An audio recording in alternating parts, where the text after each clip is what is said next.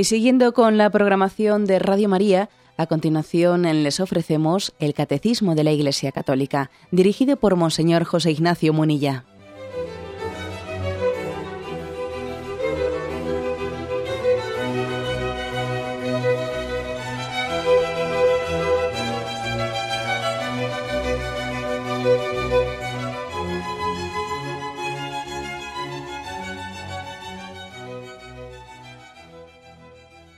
Cordial saludo a todos los oyentes de Radio María.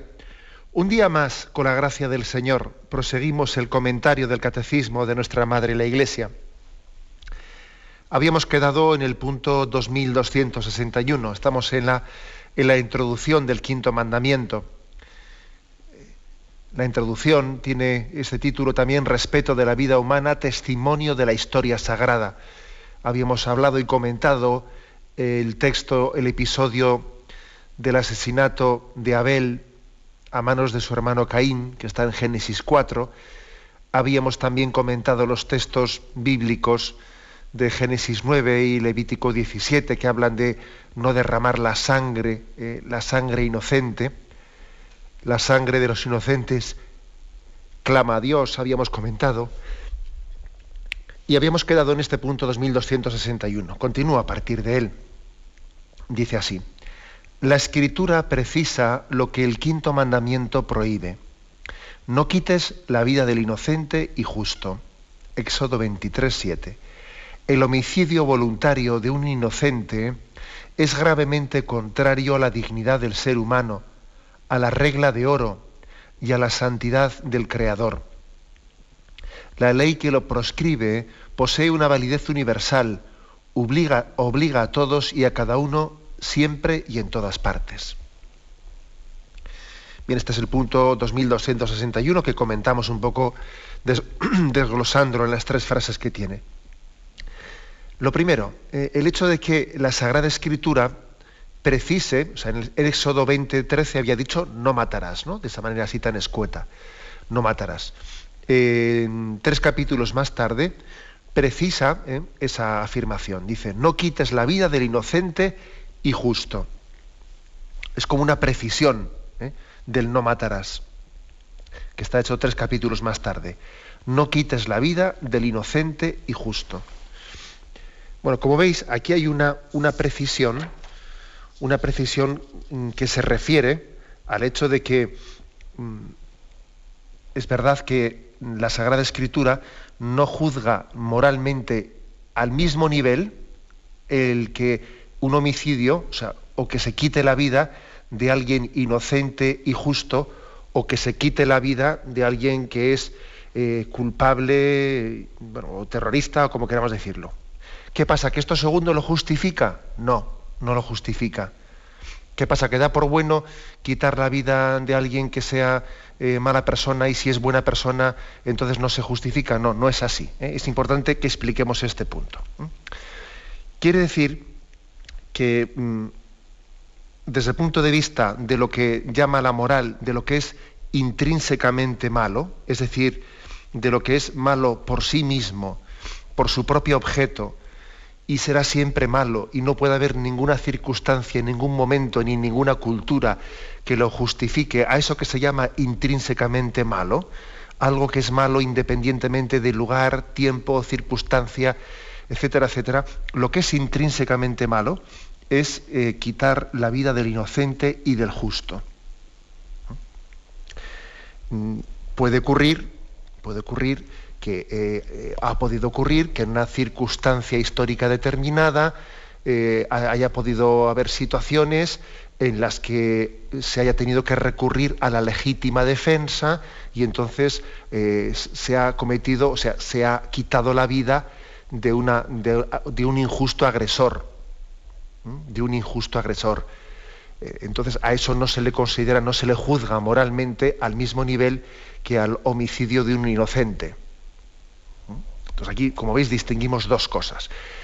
Eh, o por ejemplo el hecho de que también se, haya aplicado la pena de muerte pues, contra, contra un delincuente en una determinada situación histórica. Bien, a eso no se le juzga exactamente igual que a quitar eh, la vida de un inocente. ¿Quiere esto decir que el catecismo justifique la pena de muerte?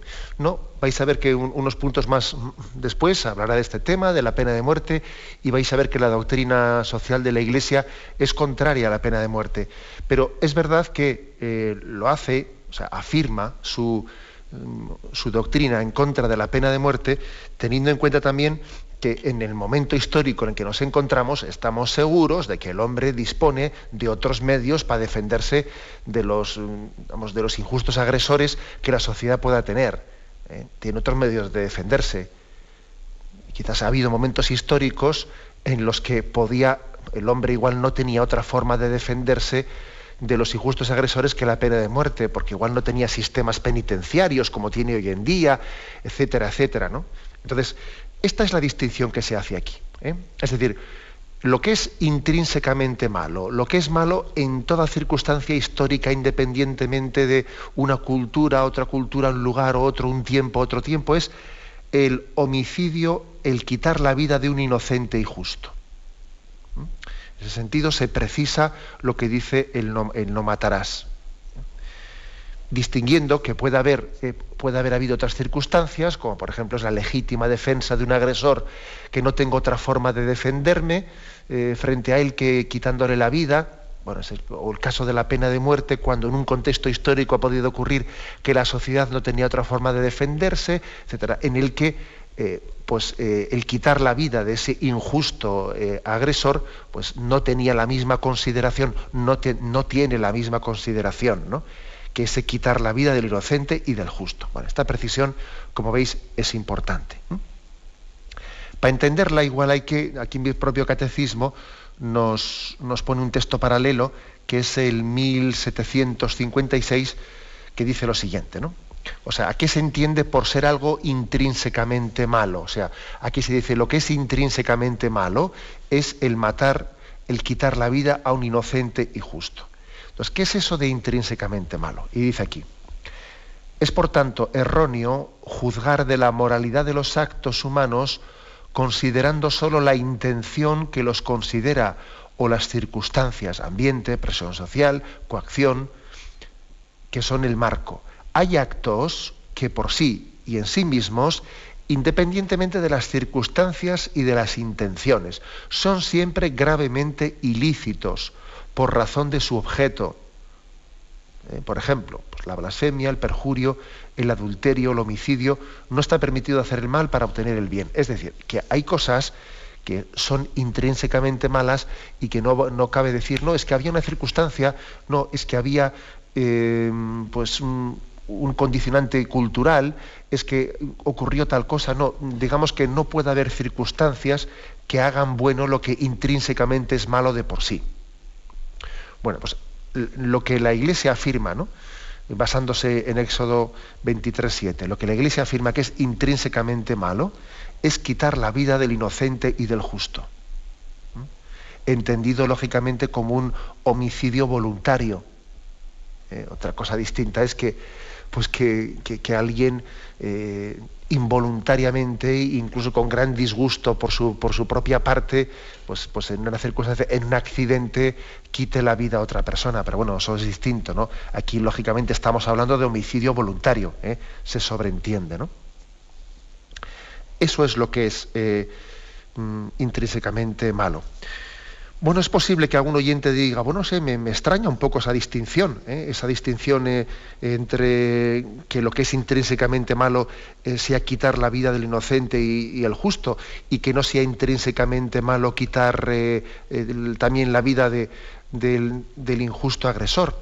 Bueno, no nos extrañe, porque si por ejemplo vamos a la misma Sagrada Escritura, y vemos a Jesucristo, pues por ejemplo, uno ve a Jesús ante Pilato y en aquella conversación que tiene Jesús con Pilato, si recordáis el Evangelio, pues eh, cuando ve Pilato que Jesús no se defiende, ¿no? En aquel interrogatorio y le dice, no te defiendes de esas acusaciones, no sabes que yo tengo poder para quitarte la vida o para respetarte la vida. Y Jesús le responde a Pilato, tú no tendrías ningún poder si no te hubiese sido dado de lo alto. Es curioso, ¿eh? es decir, Jesús reconoce, ¿eh? reconoce que Pilato como autoridad tiene un poder, eh, un poder también de poder eh, quitar la vida. O sea, no, no, le responde Jesús a Pilato diciéndole, tú no tienes ningún poder, eso te lo has arrogado indebidamente. No, no le dice eso. Tú no tendrías ningún poder si no te hubiese sido dado de lo alto. O, por ejemplo, cuando en el episodio del buen ladrón, el episodio del buen ladrón en el que cuando él ve que que el otro ladrón injuria a Jesucristo y que parece que intenta aliviar su momento de sufrimiento blasfemando contra el justo, contra el santo de Dios, ¿no? Le dice, oye, ni siquiera temes tú a Dios estando en el mismo suplicio. Y dice, y lo nuestro es justo, porque al fin y al cabo tenemos lo que nos hemos merecido. Curioso, ¿no? Antes de decir, pero en cambio este que mal ha hecho. Pero eh, el buen ladrón él no percibe, eh, no percibe como injusto el hecho que se le esté aplicando la pena de muerte. Dice, mira, tenemos lo que nos hemos merecido. ¿eh? Es decir, que lo que es intrínsecamente malo es la muerte del inocente y del justo. La Iglesia sí está en contra de la pena de muerte, pero la Iglesia está en contra de la pena de muerte no porque niegue ¿eh? explícitamente que, que las autoridades puedan tener la, la autoridad de aplicar la pena de muerte, etcétera. La Iglesia no niega eso. La Iglesia lo que dice es que es totalmente desproporcionado en la situación actual aplicar la pena de muerte y que, por lo tanto, los, las autoridades obrarían mal, obrarían inmoralmente si en estas circunstancias actuales se aplica la pena de muerte porque tenemos otras formas legítimas de defendernos sin tener que recurrir a, esa, respuesta tan extrema, tan extrema como es la pena de muerte. ¿eh? Por lo tanto, rechazamos la pena de muerte por la desproporcionalidad total que existe. ¿eh? Entre una respuesta desproporcionada ante el mal que alguien ha hecho a la sociedad. Hay otras formas proporcionadas de, responder. Pero fijaros, no porque, no porque neguemos eh, que las autoridades eh, tengan ese, eh, ese poder de ejercer también en un momento determinado el poder coercitivo que se ha podido ejercer, pues como le dice Jesús a Pilato, ¿no? Bueno, tú tendrás poder de quitar la vida, pero ese poder yo te lo reconozco. Otra cosa es que tú lo ejerzas justamente con Jesús o injustamente, que estés condenando a un inocente en vez de a un culpable, que estés soltando, aplicando la pena de muerte a Jesús en vez de a Barrabás. ¿Eh? Otra cosa es que tú lo apliques bien. O el caso ese que se ha puesto de, del buen ladrón que él, que él reconoce, que él está recibiendo lo que ha merecido, ¿no? Bien, esta distinción, por lo tanto, ¿eh? el punto 2261 dice, eh, no quites la vida del inocente y del justo. Esto es lo que entendemos que es intrínsecamente malo y será malo en toda situación y circunstancia, cultura, tiempo y lugar. Después, el quitar la vida en otras circunstancias al que es, al que es mm, culpable, entendemos que también es malo, que también es malo, pero será malo ya no desde el punto de vista intrínseco, sino desde el punto de vista porque puede ser desproporcionado. Por ejemplo, cuando Jesús, perdón, cuando en, la Sagrada Escritura mm, se dice que nadie ponga la mano contra Caín. Si Caín ha matado a Abel, bueno, eso no es causa de que vosotros pongáis la mano contra Caín. Que nadie mate a Caín. Y Caín no es inocente ni justo, pero sin embargo, Yahvé considera desproporcionado que nadie ponga la mano contra él. ¿Eh? Es decir, que Mm, el, homicidio puede ser eh, inmoral por dos caminos. O porque es intrínsecamente malo, que esto ocurre cuando se quita la vida del inocente y del justo, o cuando es desproporcionado, desproporcionado y por lo tanto injusto y moral, que puede ser el caso de cuando se aplica, eh, se quiere quitar la vida o se aplica la pena de muerte a alguien injusto o malvado, pero que sin embargo ese, quitarle la vida es fruto del odio, es fruto de la venganza y no nace de, pues de una necesidad que es proporcionada para, defenderse frente a él, en una legítima defensa. ¿eh? Bueno, tenemos un momento de reflexión y continuamos enseguida.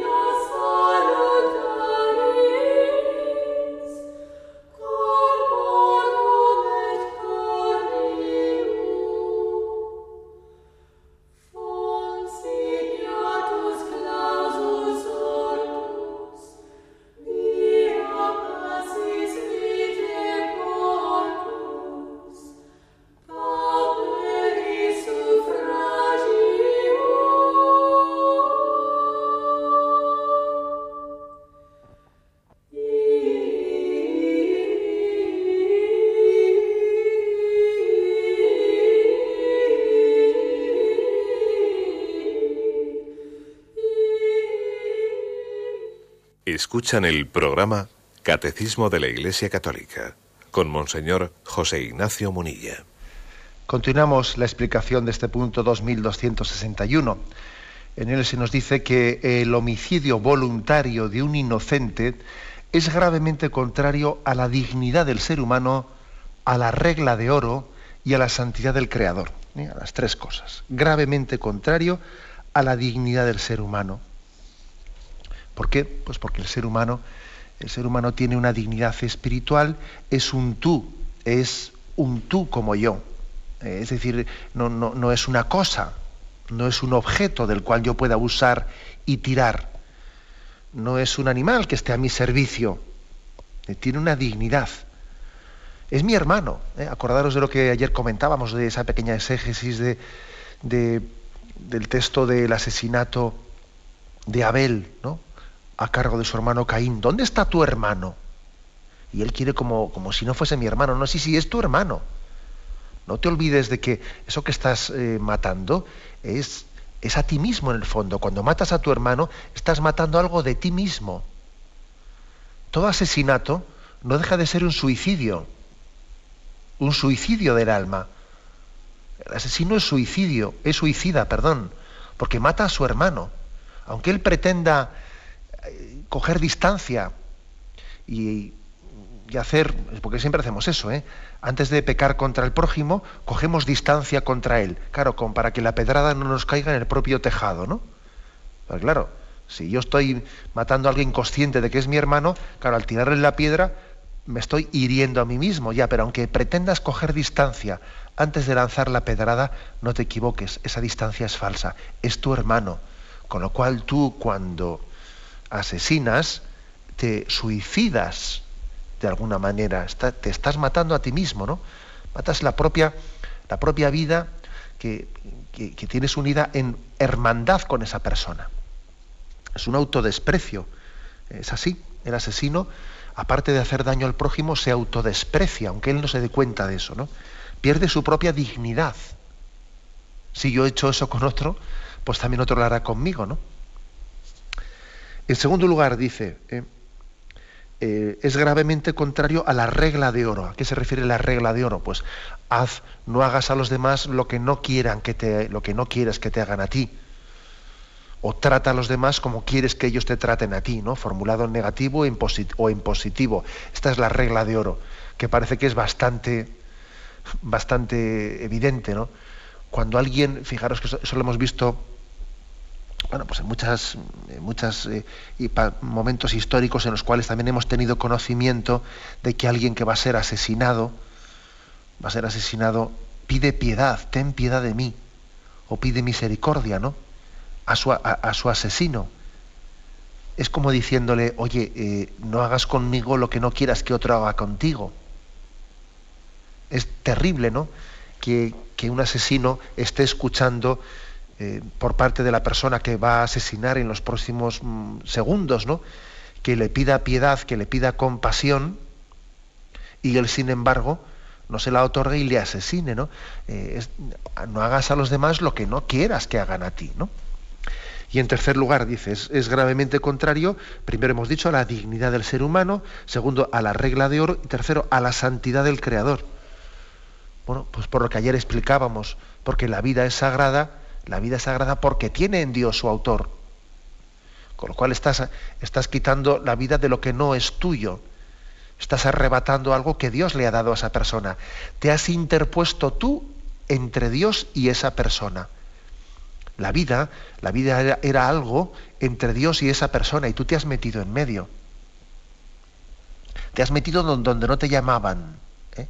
Es como aquel que va y se mete en un matrimonio adulterando, ¿no? Pero tú te has metido en, medio de un matrimonio. Bueno, pues tú aquí te has metido entre Dios y esa persona. La vida era un don dirigido por Dios a ella. ¿Y tú qué has hecho? Te has puesto en medio para quitarle a Dios, o sea, para impedirle que el don de Dios continúe llegando, ¿no? Por tanto, es un pecado grave contra la santidad del Creador. Es como erigirte tú en Dios. El que asesina pretende ser Dios. Pretende ser él el que decida quién vive y quién no. luego, luego, digamos, aquí hay como tres argumentos morales con los cuales, digamos, se, peca, o sea, insistimos en que se comete, eh, se justifica la gravedad ¿no? intrínsecamente, intrínsecamente perversa del homicidio voluntario del inocente. Y continúa este punto del catecismo. La ley que lo proscribe posee una validez universal, o sea que esto de que no hay que quitar la vida del inocente y justo tiene una validez universal, obliga a todos y a cada uno siempre y en todas partes. Bueno, es decir, que no cabe decir esto es cuestión de épocas, no cabe decir esto es cuestión de culturas, no cabe decir esto es cuestión de circunstancias. Bueno, eh, no, es intrínsecamente malo. El homicidio del inocente es intrínsecamente malo. Como he dicho antes, pues por ejemplo, la legítima, o sea, el, homicidio, el que alguien quite la vida de un injusto agresor, eh, de alguien perverso que ha atacado a la sociedad, eso sí puede ser una, eh, puede ser algo que dependa de épocas, de circunstancias, de que sea proporcional o desproporcional. Bien, eso sí puede depender, pero eh, lo que no es ninguna legítima defensa, sino lo que es un homicidio de alguien inocente, eso será siempre e intrínsecamente perverso, independientemente de épocas y de culturas, de circunstancias, ¿no? No vale decir, no, es que mira, se trataba de una sociedad en la que había, pues, estaba como muy extendido, ¿no? El, homicidio, etcétera y tal, no, no vale. ¿eh? Como también a veces se dice, no, es que hay culturas en las que la poligamia, pues, está socialmente aceptada. Oye, eh, eso no lo justifica. O sea, la unión, la unión del hombre y la mujer eh, no, depende de, situaciones culturales, es que hay culturas que están también tocadas por el pecado. Y hay culturas en las cuales se ha llegado a justificar la poligamia, pero mm, eso no es justificable. esa cultura está corrupta, está corrompida pues, por el pecado del hombre. Y si hay una cultura en la que se justifica el asesinato de los inocentes, pues eso es una cultura en la que está corrompida, como la nuestra con el aborto, claro. ¿eh? Si, hay culturas que justifican tal cosa, pues bueno, pues, pues es absolutamente un pecado de época. ¿eh? Pecado de época, que ya me lo habéis escuchado en alguna ocasión, es ese pecado que ocurre, que hay épocas determinadas en las que una cultura llega a tener una especie de ceguera colectiva de tal calibre que bueno, pues que, hay pues una barbaridad evidente hacia la cual hay una ceguera mayoritaria en la sociedad y no lo percibe como pecado como fue la esclavitud en un tiempo, que todo el mundo veía normal que hubiese esclavos. O como es, por ejemplo, ahora mismo pues, la muerte de los inocentes, ¿no? En el seno de sus madres, ¿no? Y hay una ceguera colectiva, incluso se, pide eh, que, que, eso llegue a ser reconocido como un derecho humano en la ampliación de los derechos humanos de la ONU, ¿no? Pues es que hasta esa ceguera colectiva hemos llegado. Bien, pues pasamos al siguiente punto. ¿eh? El 2262 con el cual también vamos a concluir este, esta introducción que dice testimonio de la historia sagrada. El siguiente punto dice, 2262, ¿eh? en el Sermón de la Montaña, el Señor recuerda el precepto no matarás y añade el rechazo absoluto de la ira, del odio y de la venganza. Más aún, Cristo exige a sus discípulos presentar la otra mejilla, amar a los enemigos. Él mismo no se defendió y dijo a Pedro que guardase la espada en la vaina. Bueno, pues como veis, eh, aquí vamos dando más pasos. después de que Jesús eh, predica las bienaventuranzas, en esa prolongación del discurso de las bienaventuranzas, ahí en Mateo 5:21 dice así, habéis oído que se dijo a los antepasados, no matarás, y aquel que mate será reo ante el tribunal. Pues yo os digo, todo aquel que se encolerice contra su hermano será reo ante el tribunal, pero el que llame a su hermano imbécil será reo ante el Sanedrín, y el que le llame renegado será reo de la guena del fuego. O sea que el quinto mandamiento, como veis, va más allá, más allá de lo que en el Antiguo Testamento se insistía, que era el respetar físicamente la vida. Aquí Jesús va más allá de ese respeto físico.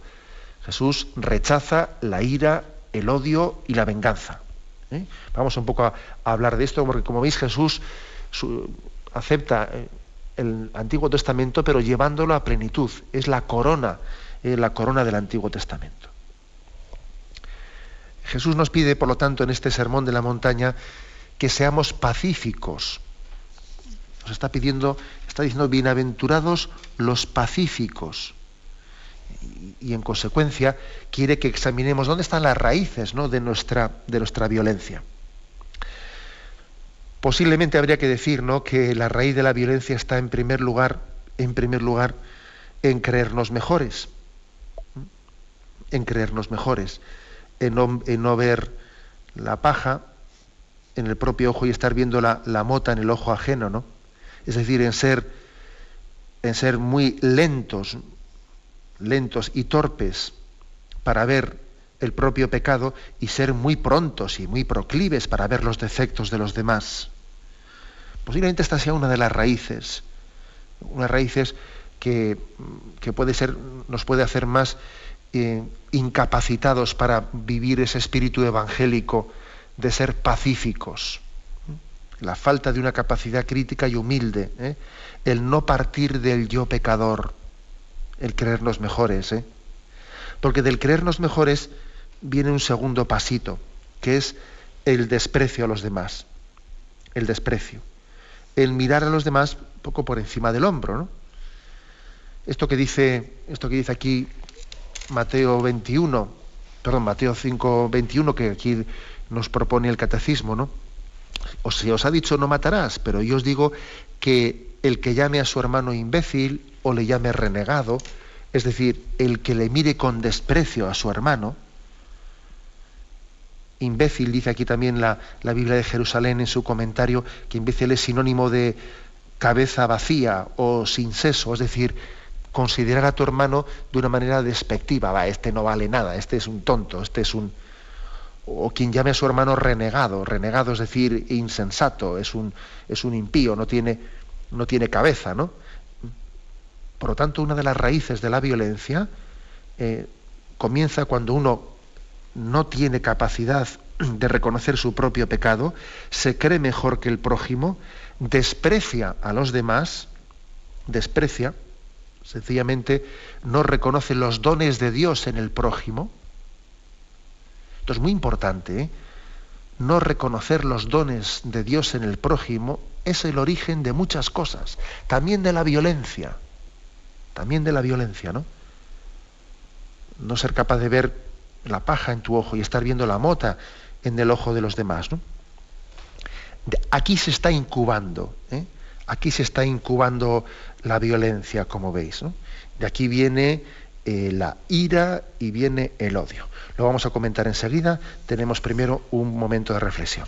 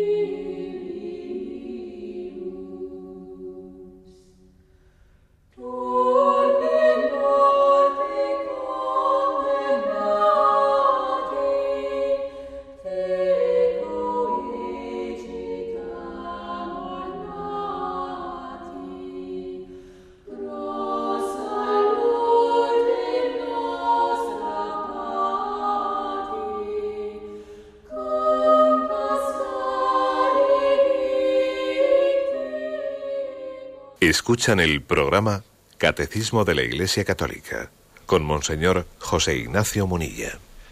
Continuamos en este punto 2262 del Catecismo, un punto que nos insiste que Jesucristo al predicar en el Sermón de la Montaña ese espíritu de la no violencia, al predicar que estamos llamados a ser pacíficos a imagen del corazón de Cristo, nos insistió en que no solamente pecamos contra el quinto mandamiento al ejercitar o al ejercer la violencia física, ¿no? sino también pecamos contra el quinto mandamiento al odiar, al ser coléricos, al, pecar también del quinto, contra el quinto mandamiento de esta forma. Igual que existe pues, el sexto mandamiento, que es el, el, pecado contra la pureza de obra, y el noveno mandamiento ¿no? es el pecado contra la pureza de pensamiento o de deseo, ojo, también eh, se puede pecar contra la vida no solo de obra, ¿eh? sino también se puede pecar contra la vida de deseo. de alguna manera haciéndonos cómplices en nuestros sentimientos con el espíritu violento así como se ha desdoblado el sexto y noveno mandamiento, sin embargo, dentro del propio quinto mandamiento está incluido el espíritu pacífico, no únicamente pues, mm, el, pecado de obra contra la vida, sino también está incluido el examen, en nuestro examen de conciencia sobre nuestro espíritu pacífico. Ello también está incluido en el quinto mandamiento. ¿eh? Y explicábamos un poco cuál es el itinerario, ¿no? El itinerario de la violencia. ¿Cuál suele ser la cadencia que nos lleva a pecar en el quinto mandamiento? Y decíamos en la intervención anterior que suele comenzar por un creernos mejores, por un, una dificultad al reconocimiento del propio pecado. Somos lentos eh, para reconocer el propio pecado y prontos para eh, ver los defectos de los demás y eso nos lleva a despreciar, a mirar por encima ¿no? del hombro, como dice aquí Mateo 5:21, llamando a, mi hermano imbécil, llamándole renegado, es decir, no reconociendo los dones que Dios ha puesto en él, ¿no? despreciándole. De ahí viene, dando un paso más en este itinerario hacia la violencia, de ese creernos mejores viene el desprecio del prójimo, del desprecio del, del prójimo viene la ira la ira. El espíritu colérico, totalmente contrario ¿no? a esa mansedumbre, a ese espíritu pacífico que Jesús predicó en el Sermón de la Montaña. La ira, el espíritu colérico, pues es el que nos hace en esta vida estallar por bobadas, ¿no? Tener unas reacciones desproporcionadas ante los demás. Las reacciones desproporcionadas, ¿no? Ese espíritu colérico lo solemos ver muchas veces reflejado eh, en, los estallidos que muchas personas tienen, ¿no? Estallidos que dice uno, pero bueno, pero si parece que eh, nos hemos tragado un camello y ahora aquí por una bobada estamos aquí montando un espectáculo que es totalmente Eso suele ser mi propio del espíritu colérico. Quien eh, está consintiendo con el pecado en cosas muy graves, como si no ocurriese nada, y luego en bobadas eh, tiene unas reacciones desproporcionadas, ¿no? Allí donde se le ha tocado el amor propio. Donde se ha cuestionado el amor de Dios, eso no le, no le causa ningún problema.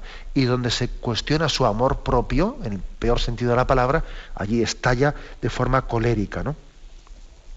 Una ira, un espíritu colérico, que claro, que puede ocurrir que que cuando uno pues lo reconoce y se arrepiente de él y pide perdón y, lo hace ocasión después de, que, de, que ha tenido un estallido de cólera, lo hace ocasión de petición humilde de disculpas y de perdón, bueno, pues es un camino, es un camino hacia el arrepentimiento, pero cuando alguien se reafirma en sus estallidos coléricos, cuando alguien se endurece, ¿no? Eh, pues entonces se convierte ya propiamente en una en la ira, en un pecado capital, ¿no? Al endurecernos. El tener estallidos coléricos, bueno, en sí propiamente todavía no es ser esclavo de la ira, ¿no? Pero cuando alguien, en vez de hacer de esos estallidos ocasión de petición humilde de perdón, se reafirma, se endurece, ¿no? Saca pecho, como se dice, ¿no? Pues claro, llega a ser perfectamente esclavo de ese pecado capital que es la ira. Y de la ira se da un paso más y se llega al odio. ¿eh? Del desprecio se llega a la ira. De la ira se llega al odio. El odio es como la ira, pero ya concretado en alguien, en alguien ya muy determinado. Es ya poniéndole rostro. El odio es la ira, pero ya con un rostro concreto, con fulanito, con menganito. Ya no es que tenga ira, ya no es que tenga un espíritu colérico, sino que a fulanito es que no le puedo ni ver, ¿no? Es que le tengo odio.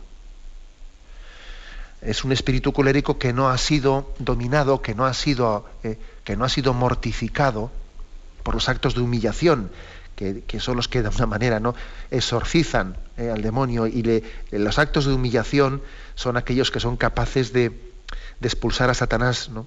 de aquel que tiene espíritu colérico, pero claro, cuando no se ejerce ese exorcismo por la humillación, de la ira se pasa al odio, se pasa a ponerle un rostro concreto. Y claro, el odio es algo así como si se dijese o tú o yo. Aquí los dos no cabemos, ¿no? Y es cuando, cuando ya eh, estamos ya a un pasito, el paso siguiente ya del odio es la venganza, ¿no? La venganza, que claro, la venganza ya es la estrategia de la violencia concreta. Y yo me voy a vengar de ti. Y me vengo eh, violentamente de ti, ¿no? Y la venganza se sirve fría, como se dice, ¿no? Se dice por ahí eso de, eso de que la venganza es el placer, ¿eh? es un placer, ¿no? El vengarse de alguien que, que nos ha hecho mal. En realidad, la venganza no es el placer, es tu tumba, es tu tumba, ¿no? Es hacerte malo al responder a lo que tú consideras como mal. Es hacerte malo, es tu tumba. ¿Mm? Bien, como veis aquí hay un itinerario, ¿eh? del creernos mejores al desprecio, del desprecio a la, ira, al espíritu colérico, de la ira al odio, del odio a la venganza.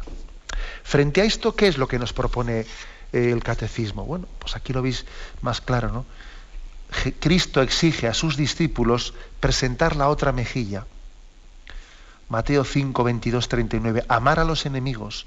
Él mismo no se defendió y dijo a Pedro que guardase la espada en la vaina.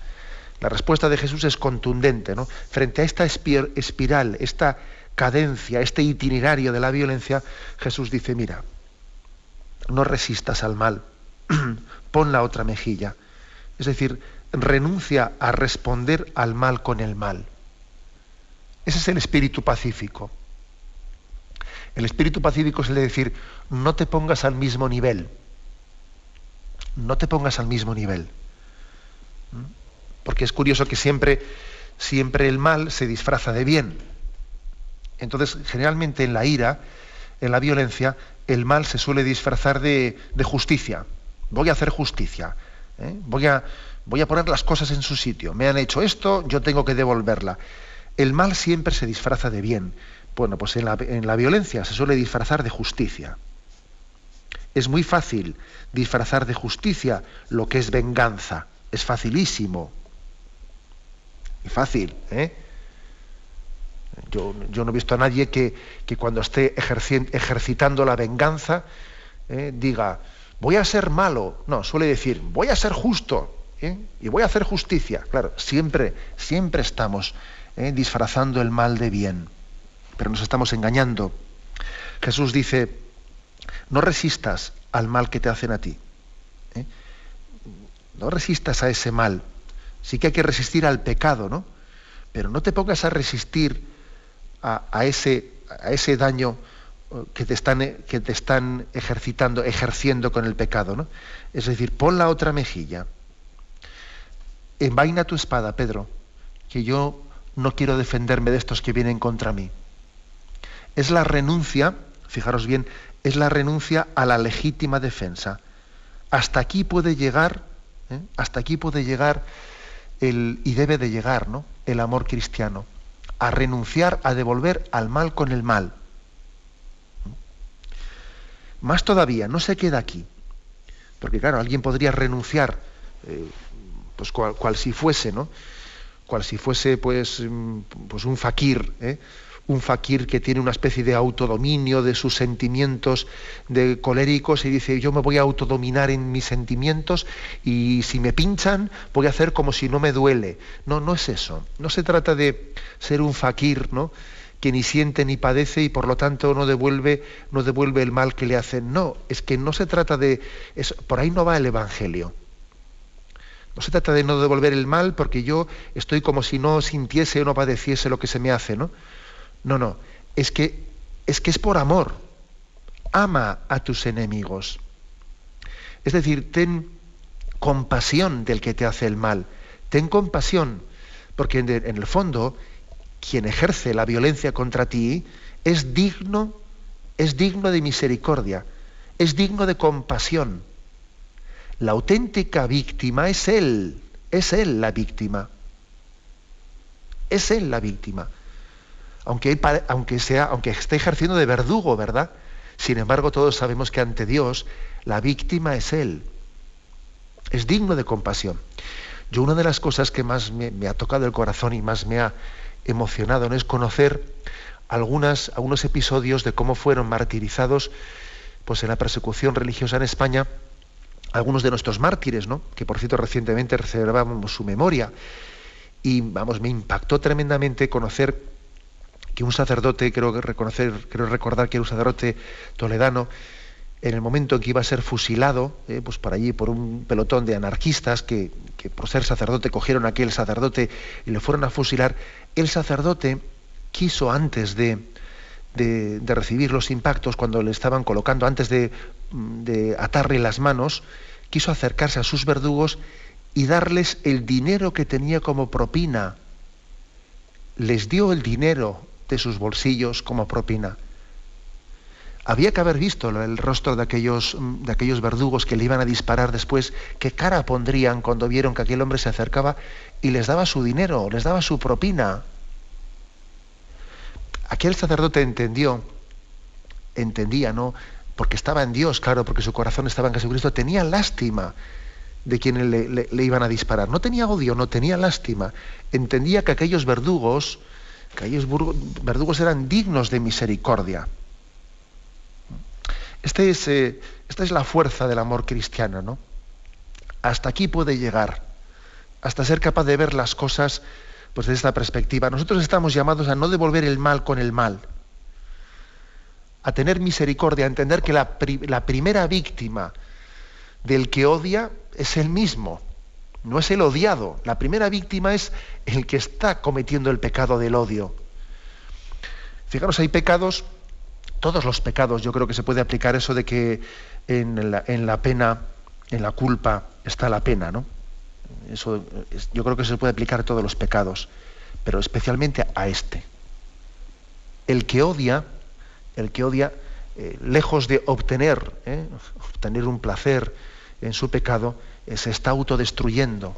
El, odio le está haciendo pequeño, el, el odio le está encogiendo el corazón, le está corrompiendo, le está autodestruyendo, ¿no? Te está pervirtiendo, ¿no? Si decía Víctor Hugo aquello de que cuanto más pequeño es el corazón, más odio alberga, también podríamos decir, cuanto más odio se tiene, más pequeño se hace el corazón. El odio es autodestructivo, aunque se pretenda destruir a los demás, ¿no? Es autodestructivo, ¿no? Por eso Jesucristo dice, ¿no? Frente al odio, misericordia. No resistas al mar, ama a los enemigos, ¿no? Este punto, pues, el 2262 que estamos comentando, ¿no? que es eh, bueno, pues, la corona que Jesús pone al no matarás en el Nuevo Testamento, ¿no? yendo mucho más allá del Antiguo Testamento, ¿no? diciendo es que seamos de espíritu pacífico, no devolviendo al mal por el mal. Estamos aquí tocando, estamos tocando la esencia, el alma, el corazón del cristianismo. ¿eh? Y lo dejamos aquí. Ahora damos paso a la intervención de los oyentes. Podéis llamar para formular vuestras preguntas al teléfono 917 107 700. 917 107 700.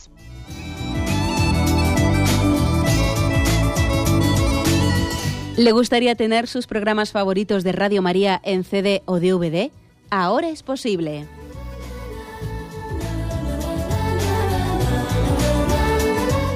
Le sugerimos que primero se informe en qué formato de audio lo puede escuchar en su equipo DVD o CD, teniendo en cuenta que no todos los lectores de CD pueden reproducir el formato digital MP3 en el que enviamos nuestros programas.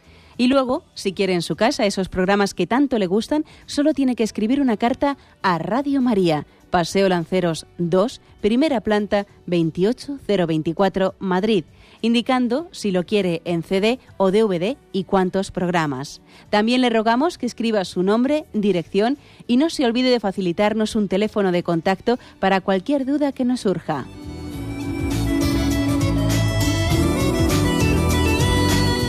Radio María, más cerca de usted.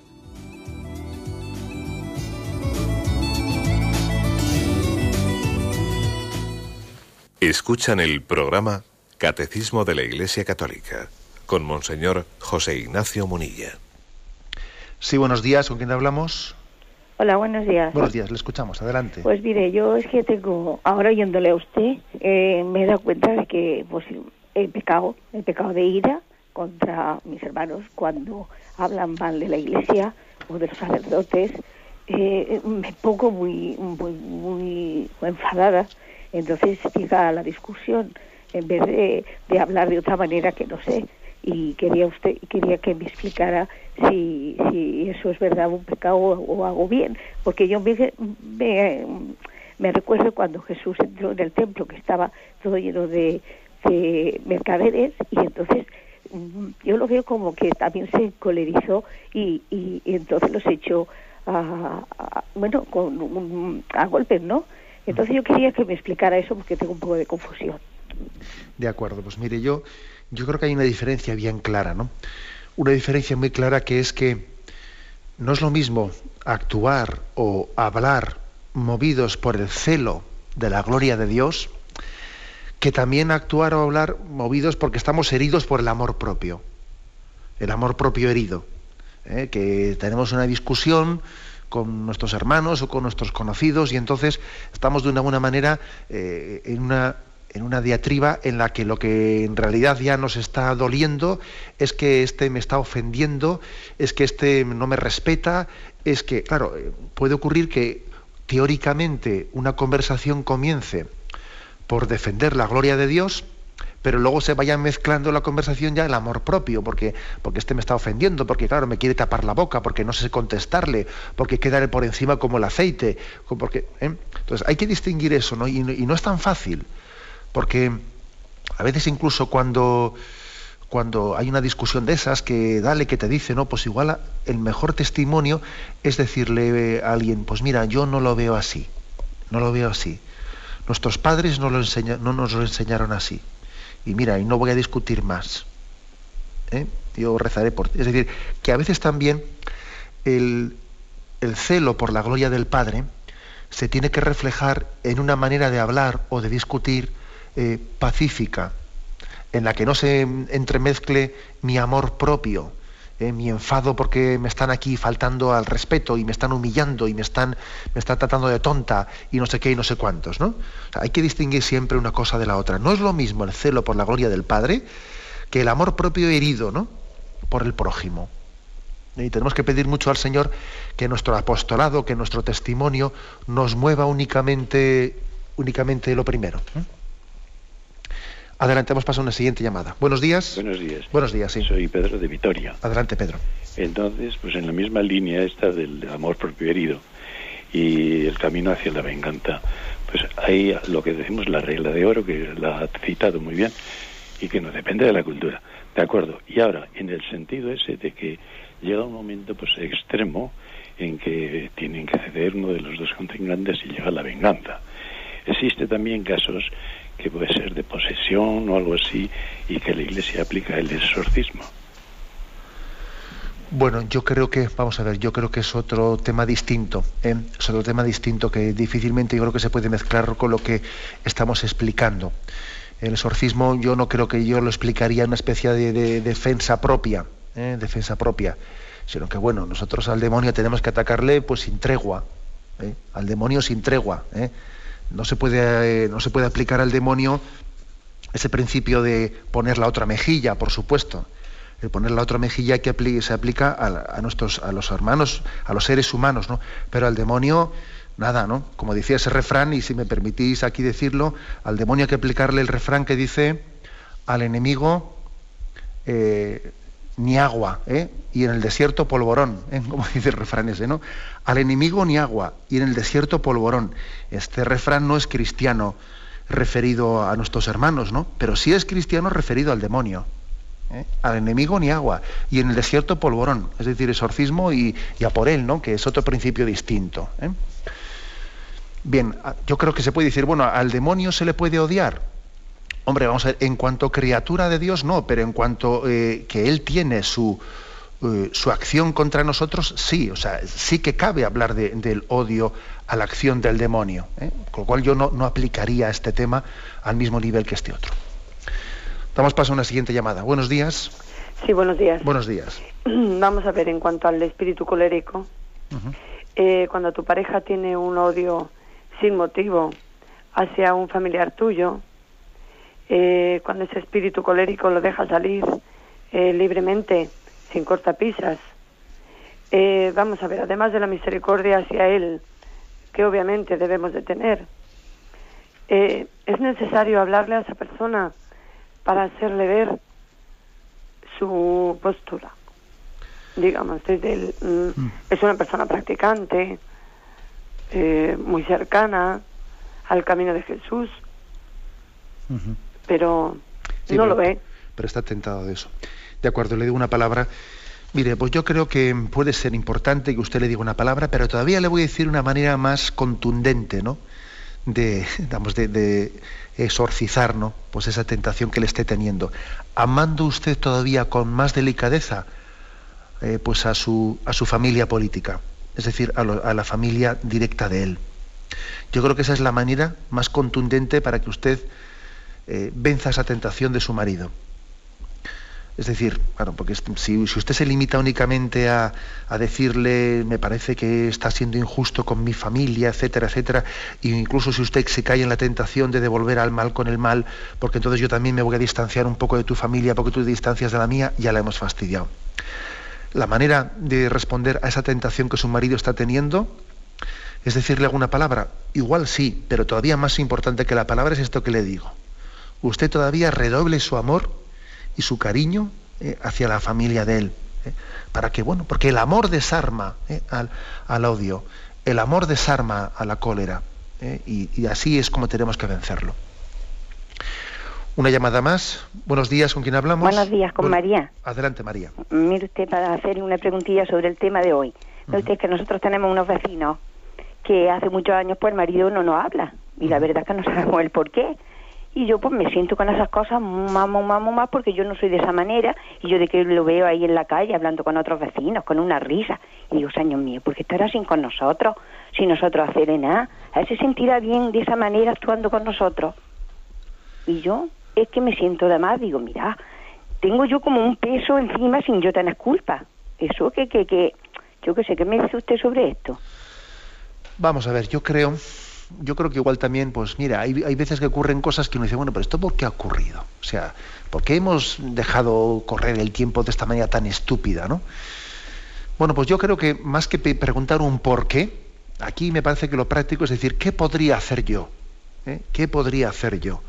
Entonces, bueno, pues igual puede haber alguna determinada forma, una circunstancia en la que se pueda cortar con eso, ¿no? Igual puede haber alguno de esos vecinos que también son amigos de usted, que hablan con esa persona, que pudiesen hacer de intermediarios.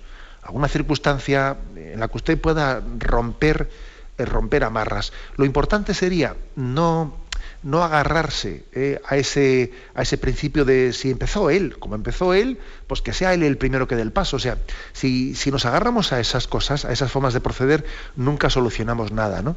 Yo no he hecho nada, la culpa la tiene el otro, pues que sea el otro el que pida tal. Yo, creo que hay que ser atrevidos en el amor, hay que ser atrevidos. No, sé, yo no, no, sé exactamente de qué manera concreta, ¿no? pero pídale usted luz al Espíritu Santo para ver si le pone una circunstancia, una forma en la que usted pueda romper esa lógica de la indiferencia y del desprecio eh, y, que es absurda. Eh, absurda, bien sea sirviéndose de alguien, o sea, que usted dé un paso, una felicitación, ahora no dentro mucho bien las navidades, pues yo qué sé, ¿no? Pídale al Señor que le ilumine y pídale también la, el coraje, ¿no? El coraje de, de romper la lógica de la indiferencia. Tenemos el tiempo cumplido, yo me despido con la bendición de Dios Todopoderoso, Padre, Hijo y Espíritu Santo. Alabado sea Jesucristo.